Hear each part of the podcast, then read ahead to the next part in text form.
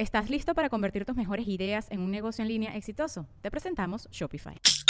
Tal vez no lo sabías, pero nuestro podcast More Than Mamis es un negocio. Y lo comenzamos, por supuesto, para desahogarnos y hablar sobre la maternidad, no para convertirnos en expertas de ventas y del e-commerce. Así que sí, necesitábamos ayuda para vender nuestro merch y poner en marcha nuestra tienda. Por eso estamos tan contentas de usar Shopify. Regístrate con tan solo un dólar por mes en shopify.com barra sonoro, todo en minúsculas. Ve a shopify.com barra sonoro para llevar tu negocio al siguiente nivel. Shopify.com barra sonoro. With everyone fighting for attention, how can your business stand out and connect with customers?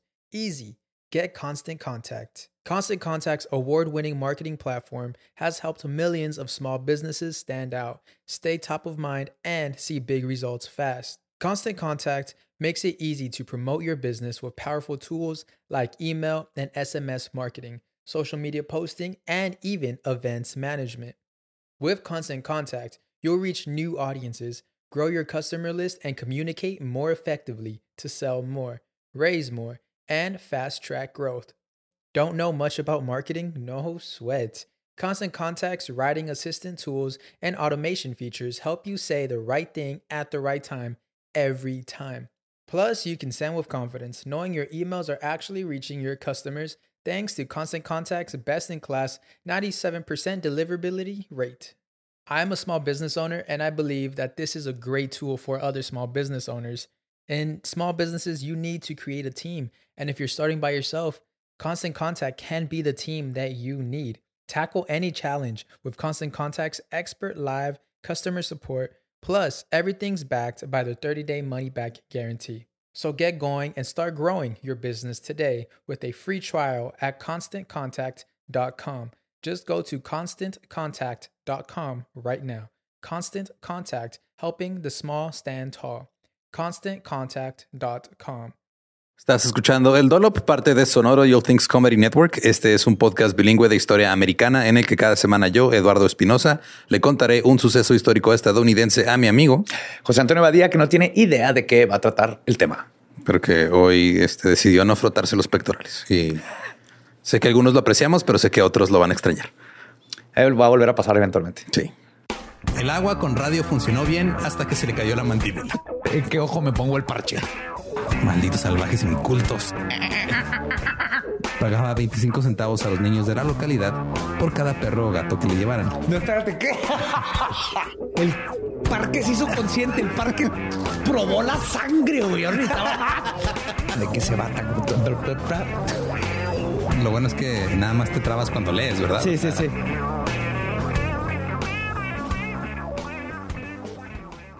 ...1894... El pueblo minero Cripple Creek de Colorado tenía una población de 15 mil habitantes y era la segunda ciudad más grande de todo el estado. El tiempo de las minas independientes ya había terminado. Ahora las, corporaciones controlaban la mayoría de las minas. Ya ves que antes hemos hablado que tú llegabas y ponías tu Empezabas a mina hacer y un hoyo y listo. Ahorita ya había corporaciones encargadas. La revista Miner era una revista de mineros. Eh, que no se debe confundir con la, la- Con la- la revista Minor. de menores. Ajá. sí, no. o sea, Yes. no. Había toda la diferencia entre te ibas a pasar bien con tu tío o te iba a dar pulmón negro con tu tío. Sí, o sea, es una, es muy diferente estar buscando agujeros en amb- ambas revistas. Eh, la revista Miner recordaba con cariño la era dorada de la minería, que había, había terminado apenas 20 años antes. Sí, yo me acuerdo, se morían como 60 personas diarias. Ahorita nomás tres y bien te va. Y antes podían trabajar los niños de los tres años. Ahí estaban mocosos sacando carbón. Ah, eran los buenos días. Los- Los muchachos de ahora nomás quieren estar ahí en sus tablas de madera. Es que me quedé pensando de que acabo de ver una nota de como muchas muchas ambulancias se quedaron sin personal por COVID y porque la gente ya no quería trabajar por esos salarios tan miserables. Ajá. Entrenaron estudiantes de prepa para que manejaran ambulancias. Neta. Yes. Pero bueno, Estamos revirtiendo ya. poquito. Los mineros idealizaban en los días este, de gloria diciendo cosas como no se sabía nada del hombre artificial llamado corporación. Eso sí. Yeah. Durante el pánico económico que comenzó en 1893, los tres mayores propietarios de minas dijeron que iban a volver a la jornada laboral de 10 horas, pero sin aumentarles el salario. Por alguna razón a los mineros no les gustó esta idea. No, como Entonces los propietarios de las minas dijeron, ok, vamos a dejarlos trabajar ocho horas, pero les vamos a reducir el salario 17%. Oh, que la chingada que no entiendes. la respuesta de los mineros fue unirse a la WMF o la Federación Occidental de Mineros. y se fueron a huelga en enero de 1894. El efecto fue rápido. Al mes siguiente se cerraron casi todas las fundiciones de Colorado. Las empresas mineras más pequeñas comenzaron a aceptar las demandas sindicales para mantener abiertas sus minas. Nice. En marzo, los dueños de las grandes minas comenzaron a traer esquiroles o los scabs, los que les vale madre la huelga, que venían en tren desde otros estados y que ni siquiera sabían que había una huelga hasta que llegaban y se daban cuenta. Oh, nomás decían que haber jale. Simón. Los sindicalistas amenazaron a los esquiroles y la policía local trataba de mantener la paz. Pero pronto casi todo el departamento de sheriff de Cripple Creek se peleó a puñetazos con los mineros sindicalizados en la calle. Porque así es como se hace la justicia en los 1800 y arrestaron a 19 mineros. También arrestaron al mariscal local que estaba del lado de los mineros. Ah, uno de los chotas estaba con él. La violencia siguió aumentando. Luego se trajo un ejército privado de antisindicales desde Denver. Los huelguistas respondieron iniciando entrenamiento militar. ¿A la what? Vamos a la página 2. Luego, para mayo, se apoderaron de una mina. Cuando 125 de los antisindicales llegaron al día siguiente, los mineros volaron un edificio y estos güeyes este, contratados por los, los, propietarios de las minas se dieron a la fuga. Sí, ya, fact is. Los mineros celebraron yendo al pueblo, irrumpiendo en almacenes de licor y haciendo una mega fiesta. Cuando ya estaban bien borrachos, decidieron ir tras los antisindicales que se habían escapado a otro pueblo. Un grupo de mineros borrachos robó un tren propiedad de la mina condujo hasta la ciudad de Victor con la esperanza de alcanzar los antisindicales que huían y lo hicieron. Oh, fuck. Hubo un enfrentamiento que se derivó en un tiroteo, murió un policía y un minero. Ambos bandos tomaron prisioneros que luego fueron intercambiados. Güey, todo para que la seño tenga su pulserita de oro. Todo porque quería nada más que le respetaran su horario de ocho horas con su salario que ya tenían. Nada más eso, güey. No debía que moverle mucho. No, o sea, no quería nada más que lo que ya era de ellos. Después de eso, los dueños de las minas se dieron cuenta del problema con su plan, así que decidieron contratar un ejército más grande. Ah, no, no. Oiga, jefe, ¿y si les damos las mismas horas con la misma paga? No, no, no, no. Si no quieren menos por lo que están haciendo ya, nos vamos a traer más gente para que haga cosas contra ellos. Nos va a salir más caro contratar un ejército que nomás dejar las cosas como estaban. Esto no se trata del dinero, se trata de mandar un mensaje. Ok, sí, cierto, señor. Mientras que el alguacil estaba totalmente de acuerdo con que trajeran más mercenarios antisindicales, el gobernador Davis Wade no tanto. Davis Wade era del People's Party, el Partido Popular. Era populista e hizo algo sin precedentes en la historia laboral estadounidense. Declaró ilegal este ejército privado y ordenó su disolución. Luego fue a Cripple Creek y negoció en nombre de los mineros. güey. La primera negociación no salió bien. Los hombres de negocios que habían recibido daño a sus propiedades y perdido acciones debido a la huelga de mineros borrachos irrumpieron e intentaron linchar al gobernador. Tuvo que escapar por la puerta trasera. Oh, my God. Días después, las negociaciones continuaron y el gobernador recuperó la jornada laboral de ocho horas al salario original. Pero el ejército privado de 1200 todavía estaba ahí y estaban molestos. Ellos querían tirar chingazos porque eso, eso venían y se preparaban para atacar el campamento de los mineros. Entonces, Wade llamó a la milicia estatal y en algo que nunca había sucedido antes o después, ordenó a la milicia estatal que ayudara a los mineros a defenderse. Oh, no mames, Sí, de los mercenarios. Y así evitaron que se hiciera más grande el asunto. Hasta ahí. Porque en ese momento el ejército privado se dirigió hacia la ciudad y simplemente comenzó a arrestar gente. ¿Por qué? No más, porque sí. Algunas personas fueron sacadas de sus casas y golpeadas en la calle. El ejército privado también formó un retén en la calle e hizo pasar a ciudadanos al azar. Cito, muchos de los cuales, sin ofender en absoluto, fueron golpeados y pateados, arrastrados de las aceras y obligados a marchar entre las filas de oficiales. ¿Qué pedo? Sí, creo que este ejército privado era, el, era la Guardia Nacional. No sé. Luego la milicia estatal avanzó y tomó el control. El gobernador amenazó con implementar la ley marcial. Los propietarios de las minas se vieron obligados a disolver su ejército privado de mercenarios. Y al final de la huelga, 300 mineros habían sido arrestados y acusados. Solo cuatro recibieron alguna condena. Y luego el gobernador les, eh, hizo, un, un indulto. Todo esto hizo que el sindicato pareciera fuerte y de repente todos en el pueblo querían sindicalizarse. Camareras, cantineros, repartidores de periódicos. El niño que vende limonada fuera de la casa. Todos, güey. Había un sindicato de barberos. ¿Neta? Ajá. El sindicato de barberos puso sus escalas, así como los sindicatos que dicen que esta es la, la paga mínima por hacer tal cosa. Este, Ah, ok. tienes que el Se mantienen ajá. precios. Sí. Este un dato nada más así random, güey. Eh, la escala para afeitar un cadáver la fijaron en 5 dólares. Creo que es algo que tenías que saber. Totalmente, güey. Es mi dato favorito de la semana. Los sindicatos ganaron las elecciones y se hicieron cargo de Cripple Creek. Pero a nivel estatal, las cosas no iban tan bien. El gobernador Wade perdió su reelección ante el antisindicalista Albert McIntyre. Dos años más tarde ocurrió otra gran huelga en Leadville por cuestión de horas de trabajo. Qué coincidencia, ¿verdad? Le parten la madre a las corporaciones y luego gana un gobernador pro con, con, este, corporaciones. Uy, espérate. No.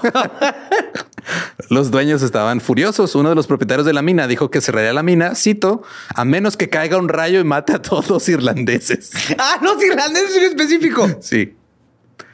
Porque eran los que estaban haciéndola de pedo, güey. Querían derechos. Querían trabajar nada más papas. ocho horas diarias bajo su salario con el que fueron contratados. Y ya. Y ya. A poder comprarse su pinche whisky. Los dueños de las minas aprendieron a organizarse, se infiltraron en los sindicatos con ayuda de espías y de los Pinkerton. Los motherfucking Pinkerton. Los Pinkerton, o sea, los, los Pinkerton han hecho más por las corporaciones, güey, que un chingo de, o sea, de- en esta época hicieron un cagadero con los sindicatos. es una Ajá. corporación para proteger corporaciones. Ajá. Este, la, también se consolidaron comprando más minas, ferrocarriles y fundiciones para ser dueños como que de todo el desmadre, no nada más de la pura mina. Ah. La violencia siguió estallando a lo largo de los años y se llamó a la Guardia Nacional para aplastar a los mineros. Esto llevó a que ambos lados se radicalizaran y se odiaran, naturalmente. El secretario del WFM, de Western Federation of Miners, Big Bill Haywood, concluyó Claro, que las Big Bill. Claro, güey. Concluyó que las minas y el gobierno estaban librando una guerra de clases contra la clase trabajadora. El sindicato se volvió hacia el socialismo e impulsó una revolución. Para 1903, la WFM se había convertido en la organización laboral más militante del país. El objetivo era la eliminación de la propiedad privada de las minas. Obviamente esto solo empeoró la tensión con los propietarios de las minas. Claro. Empezaron a boicotear cualquier negocio que no utilizara mano de obra sindicalizada o productos de la mano de obra sindicalizada. Los que no se unieron al sindicato fueron despreciados. El periódico prosindical The Press escribió, cito, el no sindicalista debe ser tratado como un leproso social y evitado como la peste. Aquí nadie va a ser feliz. el mejor momento de esa frase. güey. Ningún sindicalista debe hablar con él, ningún sindicalista debe ir a donde él va. Las mujeres de la casa sindicalista deben evitarlo. Oh, eso sí le va a doler. En este punto, solo la amenaza de un boicot haría que se cumpliera la demanda del sindicato.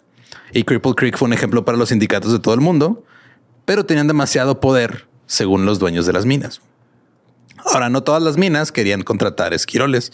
Algunos, como la mina del Portland, propiedad de un ex plomero llamado James Burns, quería contratar sindicalistas y accedieron a sus demandas de salario y horario porque lo consideraban justo. Ok. Ah, sí. Y la única diferencia entre James Burns y los demás propietarios de minas es de que eh, él sí venía de la clase trabajadora, güey. Él sí se ganó su mina. Ajá. No era el hijo del. Sí, él sí sabía qué pedo, no nada más estaba invirtiendo en algo que le iba a dar más dinero y que veía como números. Claro. Él dijo, claro, es lo justo, güey. Esto hubiera pedido yo cuando era un plomero. Claro que se los doy, Estaba para acá, güey. Ahora, la minería era y sigue siendo un trabajo peligroso. El sindicato velaba por la atención médica de los hombres, pagaba los funerales si era necesario, porque los accidentes Los comunes... cinco dólares para que le Para que lo cortaran la barba y todo, al cadáver. Sí, les cubrían todo. De los accidentes comunes en las minas incluyen caídas por pozos de- debido a falta de, barandillas, explosiones de, de pólvora prematuras, inhalación de gases tóxicos. Wendigos y quién sabe qué otras pinches criaturas que viven ahí. Este, Sí, que nadie sabe y nadie quiere decir. Si hay un fantasma específico en las minas, pero ¿cómo se llama? Tiene así como, no sé, el lumber, no, lumberjack, no, pero lightjack o algo. Si empiezas a oír que te hablan, no debes de ir. Ah, cabrón, ok. Algunos este, también de repente te entran pedazos de roca o de minerales en los ojos, te puede atropellar el tren, pueden pasar muchas cosas bajo la mina. Algunos taladros, que los taladros más grandes arrojaban polvo de roca que se de- denominaba el Widowmaker o el hacedor de viudas de lo fino y de lo culero que te madreaba los pulmones. Oh, Los mineros dijeron que los esquiroles sin experiencia solo empeoraban los accidentes. pues sí. Y el secretario de un sindicato minero dijo, cito, el empleo de novatos causa una cantidad espantosa de accidentes y muertes. Ahora, sigue la tensión, güey. Están. Unos siguen con sus contratando gente de sindicato, otros siguen haciendo su desmadre. Pero llega James Peabody y se postula para gobernador en 1902. Había sido dueño de una tienda, presidente de un banco, de una compañía de agua y una compañía electoral. Y fue muy activo en la política republicana. La elección se llevó a cabo durante la huelga de las fundiciones y los populistas y los demócratas dividieron el voto. O sea, estaban republicanos, eh, Partido de la Gente, el Popular, Ajá. y los demócratas. Entonces ganaron los republicanos, pero porque el voto de aquellos dos se dividió, güey, y ni siquiera tenían la mayoría. Ok. Entonces, este, con eso ganó Peabody y los socialistas dijeron que los demócratas los habían jodido. Cito, los demócratas robaron todo lo que pudieron tener en sus manos. Muchos de nuestros compañeros no pudieron emitir su voto porque habían entrado repetidores democráticos y votaron en su nombre. En la misma elección, los votantes también aprobaron por un margen de 3 a 1 la autorización para que la legislatura enmendara la constitución para crear una jornada laboral de ocho horas. Pero Peabody se negó a presionar por esta jornada laboral de ocho horas y las huelgas comenzaron otra vez en todos lados. O sea, la gente votó, güey. El gobernador dijo, pues ustedes votaron por eso, pero me vale verga. Yo no quiero eso. Pronto. tercos, ¿verdad? Lo que quieren un tren y cosas así. güey. Y nadie más lo quiere, pero ahí van ahuevados. Pronto otra huelga abarcó todo el distrito. Los propietarios intentaron traer extranjeros que no hablaran inglés y a quienes les habían dicho que no había huelga. En septiembre importaron 51 finlandeses y noruegos. ¿What? Pues que son blancos también. Que, ah, sí, sí, qué finos, güey. Ah, un chorro de mexicanos acá que quieren jale. No, no, no.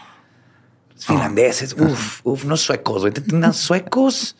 Sí, uno, tres nuevos de Nueva Zelanda. Esos me caen bien. Justo fue el mismo argumento que dio Trump sobre los migrantes. güey. Así de por qué quieren venir de estos pinches países de mierda y no vienen de Noruega o Finlandia. Así que quiere de ahí para venirse para acá, petajo. Los vendedores de periódicos del distrito siguieron, los siguieron cuando llegaron en el tren. Les estaban gritando scabs o esquiroles. 18 de ellos fueron directamente a la sala del sindicato cuando se dieron cuenta que ya había un sindicato ahí. El resto fueron llevados a una mina bajo vigilancia. Un danés local, un güey que ya vivía ahí, este les dijo, hey, no se vayan a trabajar, güey, este pedo es un desmadre. Y los guardias respondieron disparándole al, al danés local. Lo hirieron. Los ¿Era un hombres... gran danés? No, era un danés mediano. era un danés promedio. Eh, los, los hombres se negaron a trabajar, que se dieron cuenta de lo que estaba pasando. Ah, Pero los guardias los obligaron a entrar en las minas a punta de bayoneta. eso es esclavitud. Ajá. el 21 de noviembre de 1903 hubo una explosión en el nivel 6 de la mina Vindicator. Esta mina era mayormente trabajada por esquiroles. La explosión mató a dos hombres. Los dueños de la mina culparon a los mineros, mientras que los mineros afirmaron que era una operación de false flag, que definitivamente era parte de lo que hacían los Pinkerton para provocar más desmadre. güey. Ok. Entonces, no sabemos a quién creerle. Sí, sí, sí, sí, no, quién sabe. Peabody envió a la Guardia Nacional, pero los soldados y los mineros parecían llevarse bien. Tal vez porque ambos pertenecen a la clase trabajadora y nada más están siendo manipulados por poderes Más grandes que no ellos entienden qué está pasando. Ni les importa. Así que los propietarios recurrieron a otros métodos. Comenzaron a deportar a los sindicalistas a otros estados utilizando guardias privados. Entonces te subieron un carro y te iban a Oklahoma Ajá. y te aventaban allá. Bueno, los ponían a la fuerza en un tren. los guardias los dejaban en la frontera estatal sin comida ni agua, pero los sindicalistas simplemente se subían al siguiente tren y regresaban. Claro, güey, si no es un perro. Enviar a la Guardia Nacional para proteger las minas de los miembros del sindicato fue muy costoso. 400 mil dólares, güey, de hace 130 años, más o menos, 120 oh. años. Un chingo de dinero. Eh, los dueños de la mina acordaron hacerse cargo del costo con un préstamo, cobrando un 4% de interés. 4%. Ajá. Entonces fue de, el gobierno dijo, ah, güey, pues no tenemos lana para pagarle a la Guardia Nacional. No, yo te presto, güey, y te cobro más. Para que uses a la guardia para cuidarme a mí. Ajá. Ok. Creo que hay conflicto de intereses, se llama. Ah, mira, hay muchas cosas.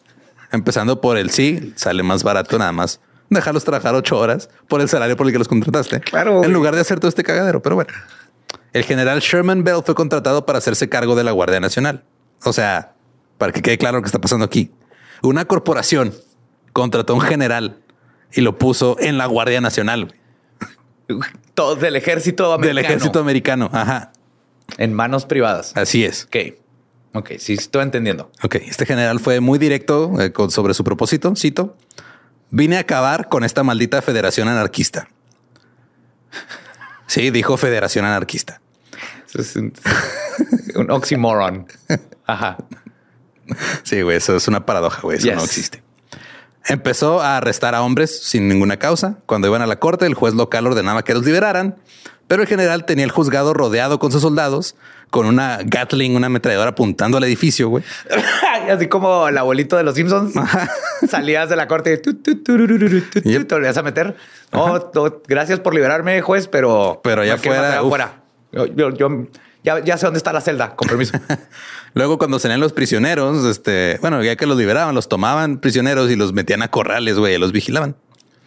El juez dijo, cito, nunca se debe permitir que los militares se levanten por encima del poder civil y ordenó que los prisioneros fueran liberados.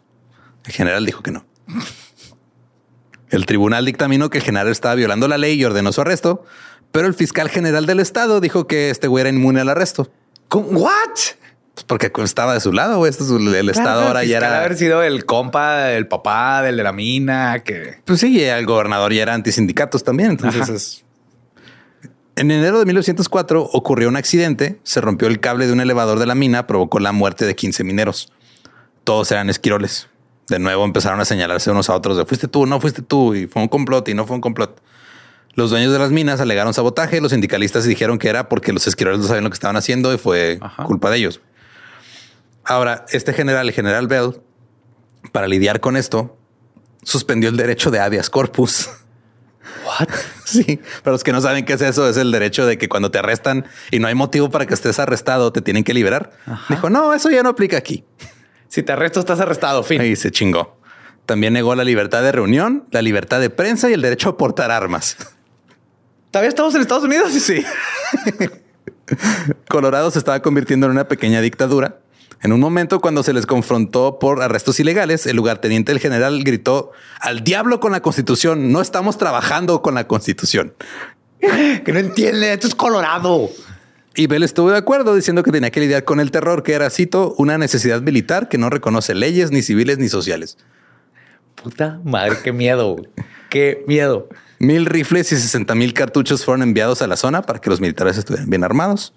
La gente a favor de los sindicatos estaba siendo puesta en la esta empalizada ahí que tenían ahí su pinche cuartel hechizo por hablar demasiado en apoyo a la huelga. El Cripple Creek Times aconsejó a los lectores que no comentaran sobre la situación de la huelga, pero los periódicos tampoco eran un refugio seguro.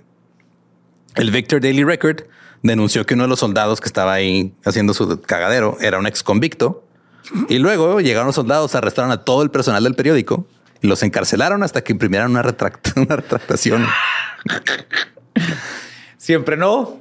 no, no, Todo no es cierto. chido, no, no, chido. no. Nomás hasta que escribimos mañana cuando salga a la cárcel. Gracias. Ahora la huelga estaba golpeando duramente la ciudad. Los bancos quebraron, muchos comerciantes también. Los militares declararon que cualquiera que se encontrara cito, vagabundeando o paseando, frecuentando lugares públicos donde se venden licores, mendigando o llevando una vida ociosa o inmoral o que no tenga ningún medio visible del sustento sería arrestado. No, pues bye. no puedo trabajar y no puedo vivir. Ajá. El sindicato les dijo a los miembros, eh, a sus miembros que permanecieran en sus hogares en la medida de lo posible. Un niño que estaba colocando parcantas sindicales fue arrestado. Ahora era, era ilegal poseer o colgar carteles que tuvieran algo que ver con los sindicatos. El 6 de junio las cosas llegaron a un punto crítico cuando explotó una bomba colocada debajo de la plataforma de un depósito de trenes. Los esquiroles salían de las minas después de un día de trabajo. 13 fueron asesinados y 20 fueron gravemente heridos por ¿Con esta bomba? bomba. Fue- hubo, o sea, literal, así partes de cuerpos volando por todos lados. El cuerpo de un hombre fue encontrado a 150 metros de la explosión. Una vez más, todos los involucrados estaban echándose la culpa unos a otros. El alguacil fue llevado a la sede de la Alianza Ciudadana, donde se le exigió su renuncia. Él se negó. Entonces le dijeron al alguacil, ¿seguro que te quieres negar? Sacaron una soga que tenían lista, le dijeron, ¿vas a firmar o no vas a firmar? Dispararon al techo y el alguacil decidió firmar la carta de renuncia. Ya no va a culpar ese alguacil. Creo que el- el- el- el- ¿qué, qué negociación tan cabrona traen a estos cabrones, güey. Cuerda, balazo al techo Yo firmo. Así le hace Ocesa, de hecho, para Una gran multitud comenzó a reunirse al otro lado de la calle del salón del sindicato y se elevó el llamado a destruirlo. El mariscal de la ciudad, para tratar de defender todo el pedo, ya es que podían así de "Ah, ahora eres policía, vente por acá. Ajá, el deputize. Sí, juró a 100 oficiales así de la nada, güey. Es como Magic the Gathering, güey. Sacas una carta que te da siete goblins. Así está bien padre poder hacer eso. güey. Pero luego el alcalde lo despidió, entonces invalidó todo lo que pasó. No, Ahora una multitud. yo me hubiera agüitado el cabrón si me acaban de hacer sheriff y Ajá, y luego te lo quitan. Me lo quitan. Sí, güey. Ahora una multitud de varios miles escuchaba los discursos de los antisindicalistas. Uno dijo, cito, la placa de la Federación Occidental de Mineros es una placa de asesinato y todos los responsables de la atrocidad deben ser expulsados del distrito. Un minero estaba ahí, se opuso, estaba sosteniendo un arma. Su hermano lo vio y le preocupó que fueran a creer que el güey iba a hacer algo. Ajá. Entonces trató de quitarle el arma, güey. La gente no sabía qué estaba pasando cuando vieron esto. Así un güey forcejeando con otro por un arma y otros empezaron a disparar. Siete personas recibieron disparos, dos murieron y empezó un cagadero. Se armó la turbia, la, la turba enardecida. Los sindicalistas eran el objetivo. Los locales sindicales fueron atacados y destrozados. Las exitosas tiendas cooperativas de los sindicatos que habían dificultado la vida de las tiendas regulares de la ciudad fueron destruidas. El periódico prosindical The Victor Record fue clausurado a marrazos, arrestaron al director. Luego, los republicanos afirmaron que el sindicato había de- este, destrozado los periódicos pro sindicato. Sí, eso tiene sentido. Claro. Te han quemado en sus propias tiendas y luego yo los vi que se fueron todos a dormir con el pelo mojado. Así son estas Ajá. gentes, son no, les- no tienen reglas. El gobernador Peabody se ofreció a que el Estado pagara para restaurar el periódico. Y el, el- el Victor Record volvió, pero esta vez ahora sí era antisindical, cuando era pro sindical. El general Bell cerró carreteras y vías férreas, sintiendo que realmente podrían poner fin a la situación. Muchos sugirieron llevar a cabo un linchamiento masivo de sindicalistas. Ah. Por alguna razón se decidió en contra de eso, así que nada más los arrestaron. Y por los arrestaron es prácticamente arrestaron a todo el pueblo. todos. Sí, pues hasta el niño que estaba poniendo cartelitos. Las minas que habían contratado mano de obra sindicalizada para mantenerse en funcionamiento se vieron obligadas a despedir a sus empleados. Los sindicalistas de plano fueron prohibidos, ya eran persona non grata, güey. Otros se fueron simplemente porque tenían miedo. Dijeron, ya esto se salió de control, vámonos. Y otros fueron este, white capped. White cap. Sí, white capped es una práctica este, muy usual en algunas partes de Estados Unidos, en la que llega alguien con una gorra, una capucha, una máscara blanca y apunta a pistola, te obliga a abandonar tu casa o el área donde vives. Oh, ok. ¿Estás listo para convertir tus mejores ideas en un negocio en línea exitoso? Te presentamos Shopify. Tal vez no lo sabías, pero nuestro podcast More Than Mamis es un negocio y lo empezamos por supuesto para desahogarnos y hablar sobre la maternidad, no para convertirnos en expertas de ventas y del e-commerce. Así que sí, necesitábamos ayuda para vender nuestro merch y poner en marcha nuestra tienda. ¿Y cómo suena con Shopify? Llegó otra venta. Shopify es la plataforma de comercio que está revolucionando millones de negocios en todo el mundo. Ya seas un emprendedor desde tu casa o desde donde sea, Shopify es la única herramienta que necesitas para iniciar, administrar y hacer crecer tu negocio sin dificultades. Con Shopify puedo gestionar pedidos, envíos y pagos desde cualquier lugar, brindándote toda la información y estadísticas de tus ventas al detalle. Regístrate para un periodo de prueba con tan solo un dólar al mes en shopify.com barra sonoro, todo en minúsculas. Ve a shopify.com barra sonoro para llevar tu negocio al siguiente nivel. Shopify.com barra sonoro. Ya. Sí, digamos que es el modus operandi, el modus operandi de la, de la, del KKK, pero Sin el piquito en el Ajá, gorro. Ajá. Sí, el gorro no necesariamente lleva El, el piquito. racismo es opcional. Sí, el racismo es chiste opcional. sacar a cualquier persona Exacto. de. ok. a cualquier no- indeseable de, de tu Ajá. área. La mina Portland, la del plomero, la de James Burns, La todavía chida. empleaba sindicalistas y fue acusado por el general B de, cito, emplear y albergar a un gran número de peligrosos hombres sin ley. Anticipo que el señor Burns será depuesto permanentemente y espero que sea borrado. Ah, lo está amenazando de muerte. Yes, sí, sí, sí. Borrar es bastante claro. Efectivamente, Burns fue destituido como presidente de la empresa que él mismo había creado y de la mina que él mismo había descubierto. El general Bell también arrestó a mujeres que estaban dándole comida a las familias de los miembros del sindicato que habían sido deportados. No mames. Hubo un chingo de golpes, tiroteos, intimidación en general por parte de los militares. Como Juárez hace 12 años. Ajá. A finales de julio, la comisión del general Bell había interrogado a 1.569 hombres. 238 de ellos fueron deportados. O sea, lo están sacando de su estado nada más, güey. Están... que más risa me da. no, es la primera vez que lo hemos hablado aquí. O sea, literal es... no, te, puedo deportar del país porque no tengo la autoridad. De hecho, no tengo ni la autoridad de deportarte de, tu ciudad o estado, pero lo voy a hacer porque me vale ver. Sí, ahí está. No cruces esa línea, ¿eh? no puedes para acá, no. ¿Ves esta caseta? No puedes cruzar. ¿A dónde vas? ¿A dónde vas? Se presentaron cargos contra 42 hombres. Bell dijo, cito, así que arrestamos a los peores hombres del campamento, se les dio una audiencia justa, se separó a las ovejas de las cabras, se cargó estas últimas en un tren especial, se pusieron guardias a bordo, se les llevó hasta dos millas de la línea de Kansas, se les descargó y se les hizo marchar hasta la línea estatal. Le dimos a cada hombre una lata de carne de res, una docena de bizcochos duros y media lata de frijoles. Espérate. ¿Una lata de carne de res? Sí. Ah, no sé por qué me da tanto asco eso. No sé por qué el atún no nos da tanto asco, porque si te puedes a pensarlo, es lo mismo. Porque es mayormente soya. Pero como que carne de res. pues te has comprado chili, ¿no? Enlatado es lo mismo, güey. Es carne de res. Pero con frijolitos y caldo. Lo venden sin frijoles también. Es como spam. Voy a pensar que es como spam. Dale, algo así. Ok, ya me mejoraste el día. eh, eh, luego desaparecieron sobre la pradera. Y ese fue el final de la Federación Occidental de, Mineros y el reinado del terror en Cripple Creek. Si tuviera que hacerlo de nuevo, lo haría de la misma manera, solo que mucho más rápido. el sindicato ya estaba acabado. La huelga había terminado a mediados de verano. Todas las minas estaban abiertas de nuevo y funcionando con mineros no sindicalizados. Luego, en noviembre de 1904, se llevó a cabo otra elección para gobernador. Peabody estaba compitiendo contra Alva Adams, un demócrata. Adams estaba a favor de los derechos del trabajador y el Partido Demócrata eligió el eslogan de la campaña, cito, cualquiera menos Peabody. así de pelada. Bueno, eh, esto es peligroso. Ya ves lo que nos pasó en México. Ajá. Bueno, en toda Latinoamérica. En todos lados, güey. Ajá, entonces fue, fue algo mundial, sí. Adams ya había sido gobernador dos veces, en 1887 y en 1897. Y él tenía la loca creencia de que negociar era una solución mejor que traer a militares cuando se trataba de huelgas. Ah, es una estupidez. Necesitas cuerdas, balazos y cárceles improvisadas. Claro, así es como se lidia con todo. Es que no, no sé qué pinche obsesión tienen los gringos. Bueno, los de estas épocas de no les gusta algo, los meten a un tren y los mandan a otro lado. Güey. Está pelada, güey. Es como es lo que haces. Hay un gato ahí en tu jardín, lo agarras y lo metes a la casa del vecino. Ahora que lidé con el gato.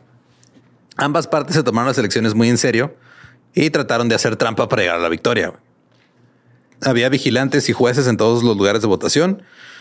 Para comenzar, dos sindicalistas que trabajaban como jueces electorales este, ordenaron a un ayudante del alguacil que abandonara el lugar de votación porque estaba intimidando a los votantes. Entonces el ayudante dijo, ah, ok, y les disparó. Ambos hombres eran líderes sindicales reconocidos y habían escrito, perdón, habían recibido cartas la noche anterior advirtiéndoles que abandonaran el área. Ah, ya estaban amenazados. Ya estaban amenazados. En otro lugar de votación, un policía diferente agredió a una jueza demócrata, le rasgó el vestido y la bofeteó en la cara. Otro vigilante sindical que estaba ahí no estaba contento, así que le disparó al policía y lo mató. El sindicalista fue arrestado. El 10 de noviembre, el presidente del, Partido Republicano del Estado tiró la toalla, admitió que el gobernador Peabody había sido derrotado. Adams había ganado por un poco más de 10 mil votos. Wow. Los demócratas también habían recuperado el Senado. Pero el presidente del partido dejó la puerta entreabierta. Cito, a la vista de los resultados, Adams es elegido, pero el conteo oficial o una contienda pueden cambiar el resultado a Peabody. ¿Cómo? Como que cómo, güey, hay gente que sigue creyendo voto por voto. Ajá, hay gente que sigue peleando la elección de Trump, güey. Sí, sí, sí, sí. En, la, en la elección se aprobó una enmienda constitucional que aumentaba el número de jueces de la Suprema Corte de 3 a 7. Dos serían elegidos por la Corte de Apelaciones y dos serían elegidos por el nuevo gobernador. Eso significaba que un gobernador demócrata elegiría dos y el Senado demócrata los iba a aprobar. Ah, ok. Que es básicamente lo que hizo Trump, pero ahora por parte del otro partido. Claro. Eh, eh, Trump metió tres, güey. Sí. La Corte Suprema estaba actualmente en control de los republicanos y también comenzó el asalto contra los demócratas. Cito. En una reunión de líderes republicanos, hoy se, se, decidió comenzar de inmediato una contienda por los lugares de todos los demócratas que han resultado electos en Colorado de cara a los resultados. Será un esfuerzo para sentar a todos los republicanos desde el gobernador hacia abajo. Empezaron así de vamos a quitar a todos, güey. A ver cómo a le hacen. purgar, la purga. Los republicanos afirmaron que los demócratas habían ganado por fraude, con la táctica habitual de que la gente votara más de una vez. Así era básicamente eh, como se hacían las elecciones antes. Sí, es lo Los- que le pasó a Edgar Allan Poe. Ajá. Los demócratas afirmaron que los republicanos habían cometido fraude también. Cito. La compañía CFI trayendo en, tres de, de- en tren este, cargas de extranjeros que no tenían documentos de naturalización y haciéndolos votar por Peabody. Estos güeyes dijeron así de Acarreados, básicamente. acarreados, vinieron a votar, ni siquiera tenían papeles. También afirmaron que Citizens Alliance había utilizado la intimidación y la violencia para impedir que los sindicalistas votaran cerca de las minas y obligar a otros a votar en contra de sus deseos. Cito, las urnas estaban llenas, en todos los recintos electorales había pistoleros y en algunos casos se emitían votos a punta de bayoneta. Bótale, cabrón. Bótale, órale. Vea ¿Seguro le que vas a votar por ese? Vea, vea, vea que le manchen el dedito. Bien. Pero vota bien, si no te vamos a cortar el dedito. Claro. Ahora, ambos tenían razón, güey. Hubo fraude por ambos lados. Sí, claro. En un recinto en Denver se emitieron 717 votos por, para hacia los demócratas, pero solo tenían 100 votantes el, el distrito registrado. 700. Estamos hablando de que había 100 votantes y, y 700 votaron por demócratas, nada más. Todavía había votos por republicanos también. Los trabajadores mineros inmigrantes se presentaron y dijeron que les, que les habían amenazado que votaran por Peabody o van a perder sus trabajos. Ah, me dijeron que votara por Peabody, me dieron esta camisa y una torta. Ajá, es que yo chequé sus propuestas en línea y por eso les digo que, que voten por él. Un oficial republicano dijo, cito, nosotros gobernamos, la gente no tiene nada que ver con las nominaciones y las elecciones, gobernamos y vamos a seguir gobernando. La gente no tiene nada que ver con las elecciones. No, Bien, entonces. Esos son huevos, güey. Esos son huevos de político de antes, güey. ay güey, los que faltan. Eh, los republicanos comenzaron a purgar a los demócratas, a quienes llamaban salvajes, comenzaron a arrestar observadores electorales demócratas y a cualquier persona que acusaran de intimidación. El 23 de noviembre, el New York Times publicó, cito, siguiendo las tácticas agresivas que han adoptado recientemente, los republicanos provocaron hoy el arresto de 12 funcionarios electorales demócratas. Uno de ellos era mujer. Esto hace 56 arrestos desde que comenzó la contienda electoral. ¿Qué digo para los que están en México en otros lugares? Este, las contiendas electorales en Estados Unidos son de un día. O sea, no nada más vas a votar un día. Es- Ajá. Dura chingo de tiempo. Porque aquí estamos acostumbrados a que nada más vas a votar un día y ya. Un domingo y se acabó. Eh, todo esto fue parte de una campaña de relaciones públicas para justificar sus acciones y el ejército estatal estaba listo para respaldarlo. Cito, aunque los problemas no se tomen seriamente, el general Sherman Bell dijo hoy que estaría listo para ellos si se presentaran.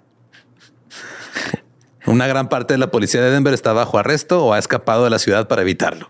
La policía. Ajá, pues el mismo general así de, ah, no, si ni tienes amparo, yo voy, eh. O sea, yo, Yo aquí les estoy. caigo, güey. Acá tengo, yo llevo mis cuerdas. De hecho, las, yo las tejo. Los demócratas continuaron creyendo que los resultados de las elecciones no se iban a descartar. Pero el 24 de noviembre, la Corte Suprema de mayoría republicana ordenó a la Comisión Electoral de Denver que no certificara los resultados. El tribunal quería escuchar argumentos sobre la conveniencia o no de desmantelar ciertos recintos democráticos y los demócratas no podían creerlo. Dijeron, güey, pues se supone que ya se votó, ya debe ser Ya ganamos. Ajá. Cito, los demócratas dicen que la Corte Suprema no tomará tal acción a la que llaman revolucionaria. Los republicanos afirman que es la única forma en la que la Corte puede convertir la elección fraudulenta en una elección justa. Si bien los líderes democráticos profesan no estar alarmados, sí están muy asustados. Deberían. Pues así literal de este, pues los dos hicimos fraude, pero como yo tengo mayoría en la corte, voy a decidir que este conviene que, que yo gané. Que yo gané. El periódico prosindical Labor World escribió, cito, la guerra civil en Colorado parece cada vez estar más cerca. El gobernador Peabody insiste en que resistirá a Alba Adams, el hombre elegido para sucederlo, alegando fraude en las elecciones de Denver. Peabody dice que usará a los militares para mantenerlo en su lugar y la gente se está preparando para resistir la fuerza con la fuerza.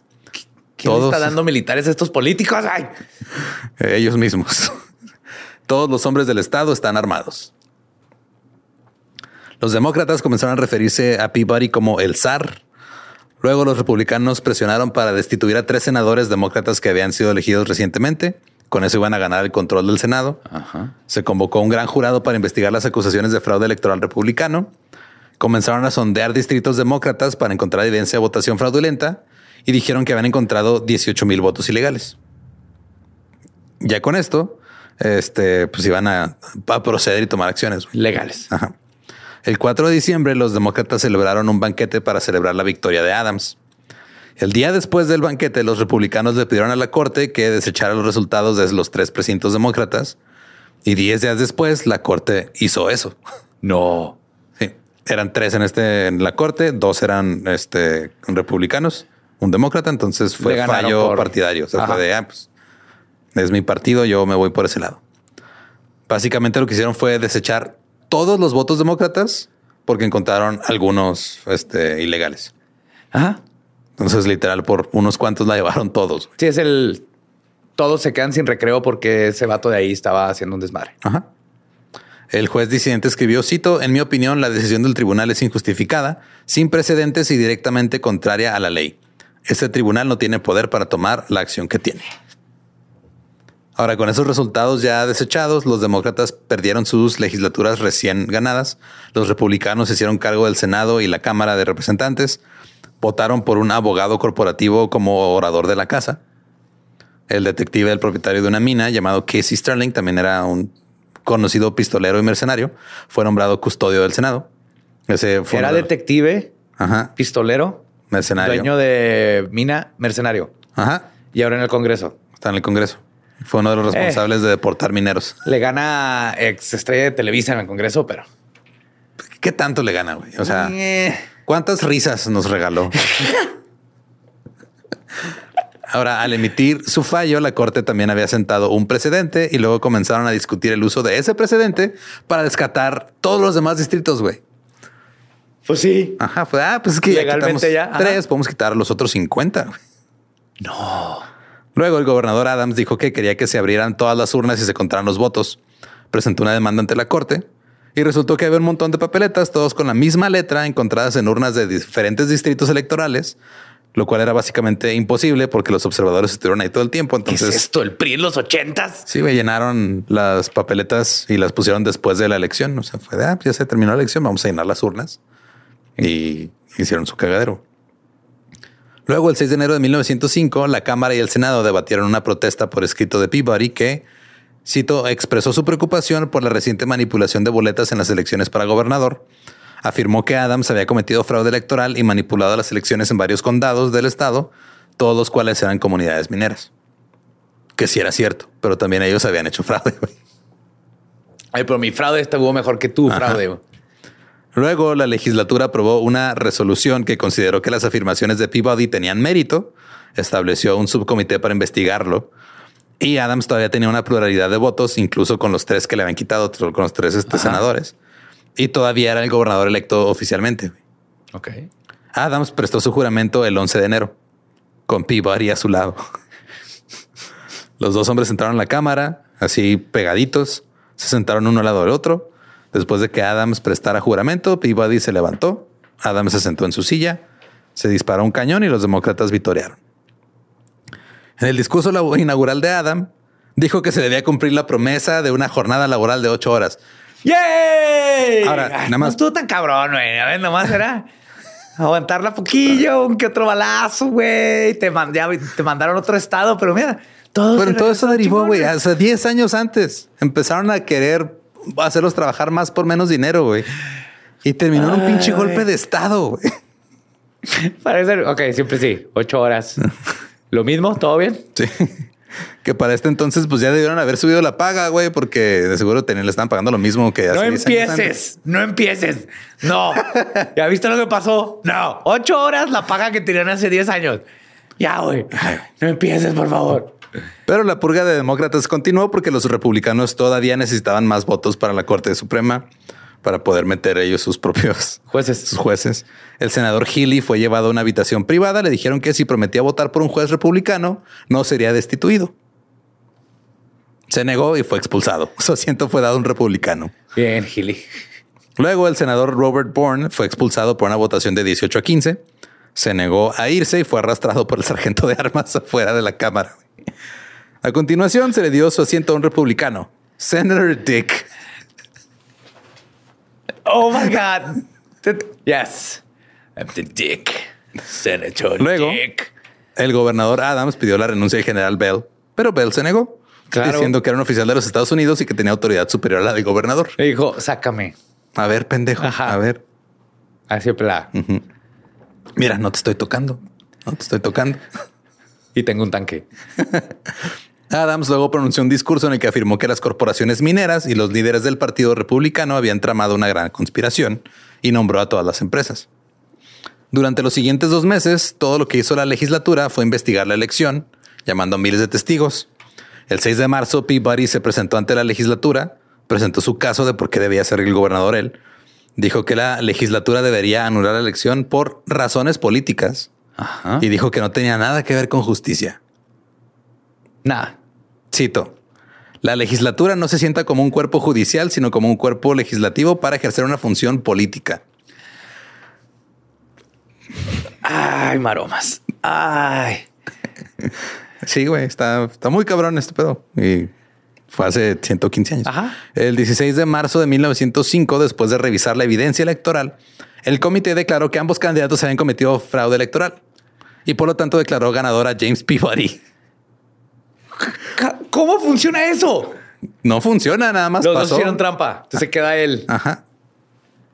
Ad- Adams fue expulsado de su cargo, pero hubo un problema. Algunos republicanos moderados no les gustó cómo sucedió todo esto. Por lo que se una, que acabó una reunión con ellos y con cuatro grandes corporaciones mineras. Porque claro, si vas a ¿Por qué negociar, están pues ¿cómo que por qué, güey? Pues porque no puedes separar el gobierno de, de las de corporaciones? las corporaciones. Llegaron a un acuerdo. Peabody podría ser declarado ganador si renunciaba inmediatamente después de la toma de posesión. es va, güey. Si ganaste, va. Si te lo quedas, pero menos de 24 horas renuncias y dejas a Jesse McDonald, que es el vicegobernador. Él se va a quedar de gobernador. En lugar de ti. Ajá. Y te damos una nieve. Algo así. Ok. Eh, entonces, para expulsar a Adams, Peabody primero tuvo que firmar una carta de renuncia, dárselas a estos güeyes para pues, asegurar que lo fuera a hacer. Ajá. El partido, o sea, los republicanos se quedaron con la carta ya firmada de De no te ocurra, no te se te ocurra. Sí, güey, te tienes que ir en Y chinga. aquí está tu nieve esperándote. Ajá. Y rápido porque se derrite, cabrón, ¿eh? Adams pasó el día empacando sus cosas, abandonó la oficina antes de las 5 de la tarde del 16 de marzo. Mucha gente lo llamó presionándolo a usar la fuerza para mantenerse en el poder, pero él dijo no. No, ya. Peabody fue llevado a la asamblea después de que se aprobaran las resoluciones que lo devolvían a su oficina de gobernador. El presidente del tribunal administró el juramento, se hizo una gran ovación. Peabody dijo, cito, la ele- elección eliminaría para siempre las elecciones criminales y si se lograra este fin, el Estado recibirá un gran bien. Entonces dijo, ya el hecho de que hagamos hecho esto quiere decir que todo va a estar bien siempre. Yes. Pronunció un discurso completo, en ningún momento dio indicios de que iba a renunciar. Peabody fue a la oficina este, del gobernador y le dijeron que Adams ya se había ido. Y Peabody dijo, ah, lo siento mucho, quería verlo. Luego el gobernador se presentó al secretario privado de Adams y le, te- le extendió la mano para estrecharla. El secretario quitó la mano y pronunció un comentario despectivo. No sabemos qué dijo, nomás lo insultó. Bitch. Entonces, este, eh, un güey de la Guardia, un coronel de la Guardia este, Nacional se iba a ir contra el secretario nomás porque había, le había faltado respeto al Führer, perdón, al gobernador. Y tuvieron que detenerlo así. No, está bien, déjalo ir. No todos los republicanos querían que Peabody renunciara, incluido el presidente del partido. Llegó la noticia de que Peabody estaba pensando en, retrata- en retractarse de la carta de renuncia, Claro. pero ya estaba la carta ahí y la presentaron a la Y asamblea. la nieve, güey. Sí, la nieve se está derritiendo. Pipari, mientras más te tardes. Presentaron la carta ante la asamblea, presionaron a Peabody que ahora ya no quería renunciar y a las 4.20 pm Jesse McDonald se convirtió en gobernador. güey. Esto significó que Colorado tuvo tres gobernadores en menos de 24 horas. Ah, impresionante, güey. Lo más impresionante de todo es que esto fue hace ¿qué, 180 años, 120. 120 años. Sí. Y todavía hay gente que sigue pensando que los gobiernos trabajan para la gente. güey. Ajá. No, desde entonces literal dije, no, nosotros, las elecciones tienen que ver con la gente, güey, es para nosotros. Ajá. No, el sistema, el- la corte no es para ayudar a la gente, es para ayudar a los políticos. güey. Claro, la democracia no es para que les hagamos caso a los que votaron. A ver, ni que debemos significar a gente.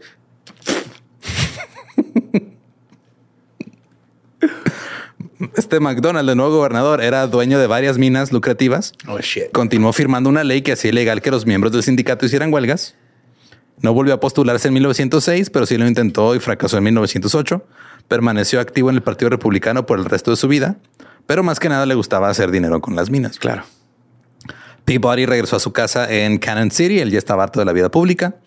Adams regresó a su hogar en Pueblo, donde recibió una bienvenida de héroe de 15 mil personas. Oh. Escribió una carta unos días después a los ciudadanos del estado y decía, cito, la fuerza ha triunfado, una mayoría brutal colocó en la silla del gobernador a un hombre que el pueblo repudió.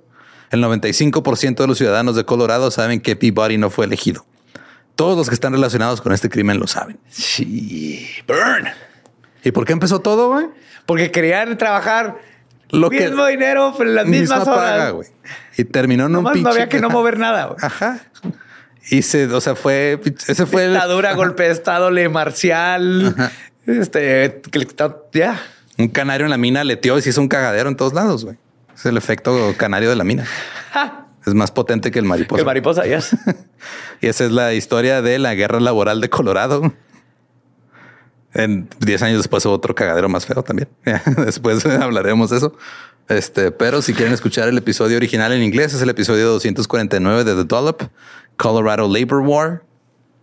Este, y pues son cosas que ya no pasan. No, ya nada, esto es lo bueno. Estamos, ya son otros tiempos. Sí, ya. La democracia, uff. La democracia funciona, máquina los bien sindicatos lubricada. funcionan, el libre mercado funciona, las corporaciones no se pasan de verga con sus empleados. No, ni, ni se coluden con los gobiernos. no, para Los nada. gobiernos ya no hacen obras públicas que nadie quiere. No, todo bien, güey. Qué bonito que qué ya. bonito. güey. Sí. Bonito es el, el 2022. Qué bonito es aprender de nuestra historia y no repetirla. Recuerden que nos pueden seguir en todos lados como arroba el Dolop. Eh, a mí me pueden encontrar como arroba ningún Eduardo. Me encuentran como el Badiablo. Y si no conocen su historia, están condenados a tener tres gobernadores en un solo día. ¿Estás listo para convertir tus mejores ideas en un negocio en línea exitoso? Te presentamos Shopify. Tal vez no lo sabías, pero nuestro podcast More Than Mamis es un negocio y lo empezamos por supuesto para desahogarnos y hablar sobre la maternidad, no para convertirnos en expertas de ventas y del e-commerce. Así que sí, necesitábamos ayuda para vender nuestro merch y poner en marcha nuestra tienda. ¿Y cómo suena con Shopify? Llegó otra venta. Shopify es la plataforma de comercio que está revolucionando millones de negocios en todo el mundo. Ya seas un emprendedor desde tu casa o desde donde sea, Shopify es la única herramienta que necesitas para iniciar, administrar y hacer crecer tu negocio sin dificultades. Con Shopify puedo gestionar pedidos, envíos y pagos desde cualquier lugar, brindándote toda la información y estadísticas de tus ventas al detalle. Regístrate para un periodo de prueba con tan solo un dólar al mes en shopify.com barra sonoro, todo en minúsculas. Ve a shopify.com barra sonoro para llevar tu negocio al siguiente nivel. Shopify.com barra sonoro.